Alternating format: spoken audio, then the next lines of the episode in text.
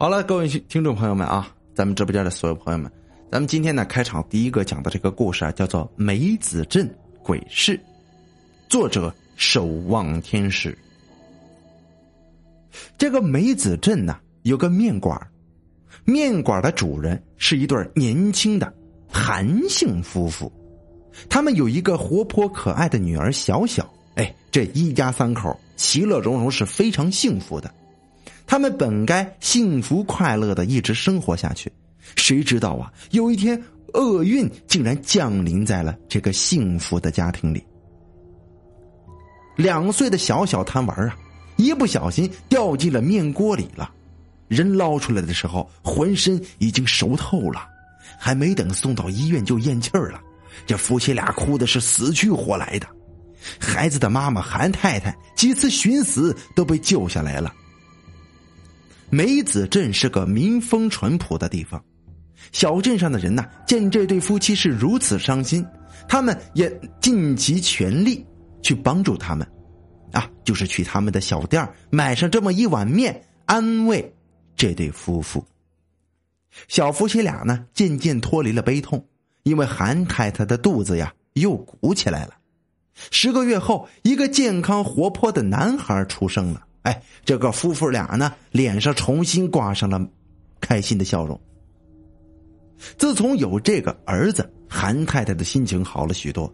但是随着孩子一天天长大，她也开始头疼，甚至说有些恐惧呀。为什么呀？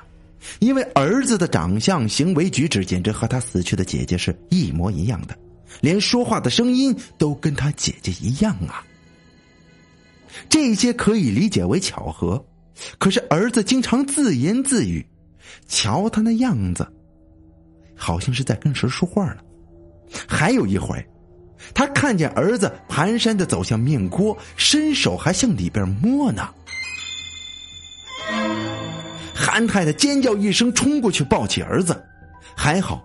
这面锅里放着的只是冷水，这要是滚开的沸水，儿子这双手怕是没了。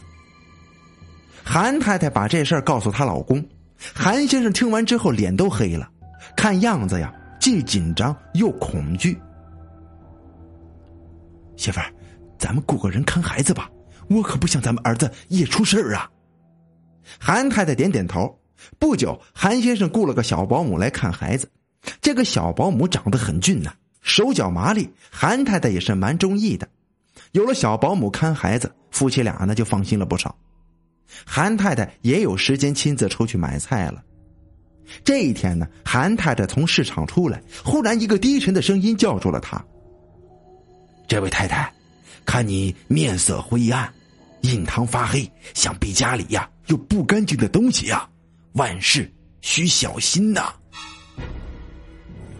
韩太太扭头一看，说话的是坐在路边的中年男人。男人的面前铺着一张白布，白布上用朱砂写着八个字儿：“看相算命，占卜吉凶。”你瞎说什么呀？我能有什么灾祸呀？韩太太气呼呼的回了一句。这个中年男人慢条斯理的说：“啊，不信我啊也可以。”但是你要看好你的儿子呀！中年男子说完之后，闭上了眼睛，像是不愿意开口呢，说接下来的话。你你说什么？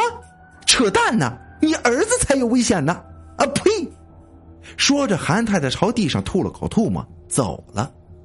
韩太太回去之后，很快就忘记了这件事儿。晚上收工的时候，却怎么也找不到儿子了，小保姆也不见了，夫妻俩急得跟个什么似的，满世界的找儿子呀。一直到深夜，小保姆自己回来了，他颤抖着说：“对不起，大哥、大姐，我今天带着小宝去公园玩，他忽然不见了，我找遍了整个公园，都没找到。”这夫妻俩一听更慌了，拿着手电跑去公园找，这犄角旮旯、胡同都找遍了，最后只好报警了。警察也没能帮助他们很快找回孩子。这哭哭啼啼的韩太太疲惫不堪的回到家时候，她听见儿子的房间呢有异响，这推门进去，见儿子正坐在地上摆积木，很奇怪，他对面也摆着一层积木，好像刚刚在跟谁玩一样。啊，哇！韩太太冲过去抱着孩子就大哭起来，儿子拍了拍韩太太的脸。指着他对面，嗯，姐姐，姐姐。韩太太扭头，对面什么也没有，他的心咯噔一下，一种不好的感觉顺着脊背爬进了他的心窝子里。第二天一大早，韩太太便独自上了市场，在市场门口，他又遇见了那位算命先生。可是这一次，算命先生一见他就躲，好像见鬼一样啊。啊，先生，先生，请留步啊！韩太太追了上去，他还没开口呢，那个算命算命先生已经扬手说了：“别说了，别说了，快走！我我我我帮不了你。”我还没说什么事儿呢，先生，你为什么就拒绝呢？韩太太一阵的心凉，不依不饶的跟在算命先生的后边。算命先生见是躲是躲不过了，站住脚就说了：“要说我昨天也是他妈多嘴。”以为你不信就算了，没想到啊，你今天亲自找上门来了。那么跟你说说吧，发生哎什么奇怪的事了？你先说说。昨天啊，我儿子丢了，可是后来他奇怪的出现在自己的卧室里了，还有他一直叫叫姐姐呢。大师啊，这究竟是怎么回事啊？韩太太说着，从钱包里掏出一张百元大钞，塞进算命先生的手里。谁知这算命先生说什么也不要他的钱呢？你这钱我没法要，我怕没命花呀。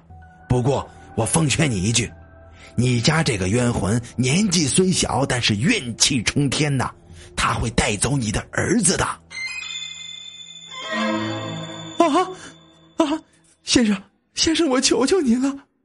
韩太太被吓坏了，扑通一声跪在了算命先生的面前。你跪也没用，我是真没办法。除非有人能感动这个冤魂，让他自己放手啊！你的儿子也许还能有救啊！算命先生捋了捋下巴上那几根白花的胡须，说道：“可是我家怎么会有冤魂呢？”听说你的女儿死的挺惨的，啊？您您的意思是？她不是正常死亡的。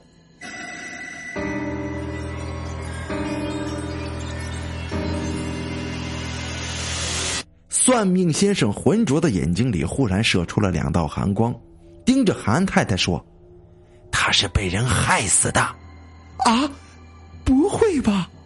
韩太太吓了一大跳，这怎么可能呢？家里只有她和她老公，怎么会有人害她孩子呢？韩太太还想再问的时候，算命先生已经不见了。韩太太连买菜都没买了，失魂落魄回到家。韩先生见他如此，还以为他媳妇儿病了呢，正要摸摸他的额头，韩太太却打掉他的手，冷冷的问：“你一直喜欢男孩是吗？”“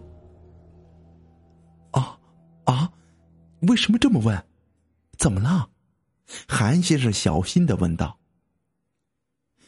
女儿掉进锅里面的时候，只有你在家吗？韩太太咄咄逼人的问道。啊，呃，是啊。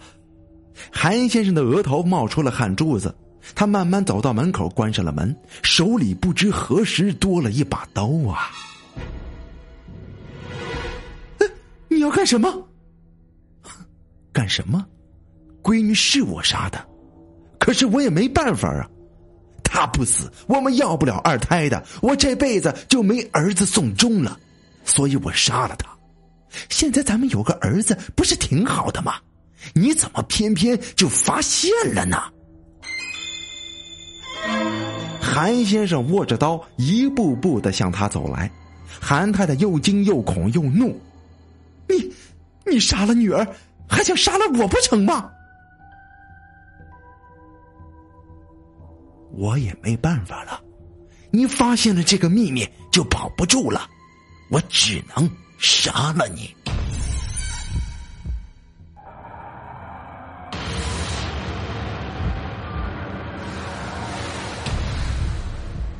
韩先生的刀高高举起，就在这个时候，面锅忽然沸腾了，一只小手从面锅里伸了出来，然后是胳膊，然后是整个身子，他的每一个动作都发出噼里啪啦的响声，一张恐怖的脸带着怪异的微笑。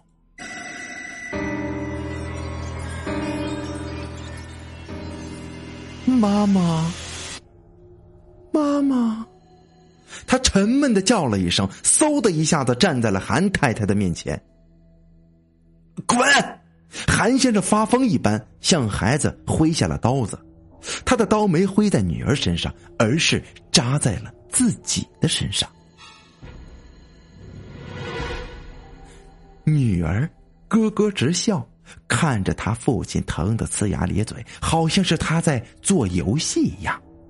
等韩太太回过神来的时候，韩先生已经把自己扎的浑身都是血了。韩太太报了警，并且给精神病院打了电话，警车和救护车都到了，伤痕累累的韩先生被送进了精神病院。不久，韩太太结束了生意，回到了老家。她走的时候，一手牵着儿子。一手拿着一把红雨伞，一路上儿子不停的问：“妈妈，妈妈，姐姐为什么要待在雨伞里呀？”韩太太没有说话，但是她的脸色却变得异常的惨白。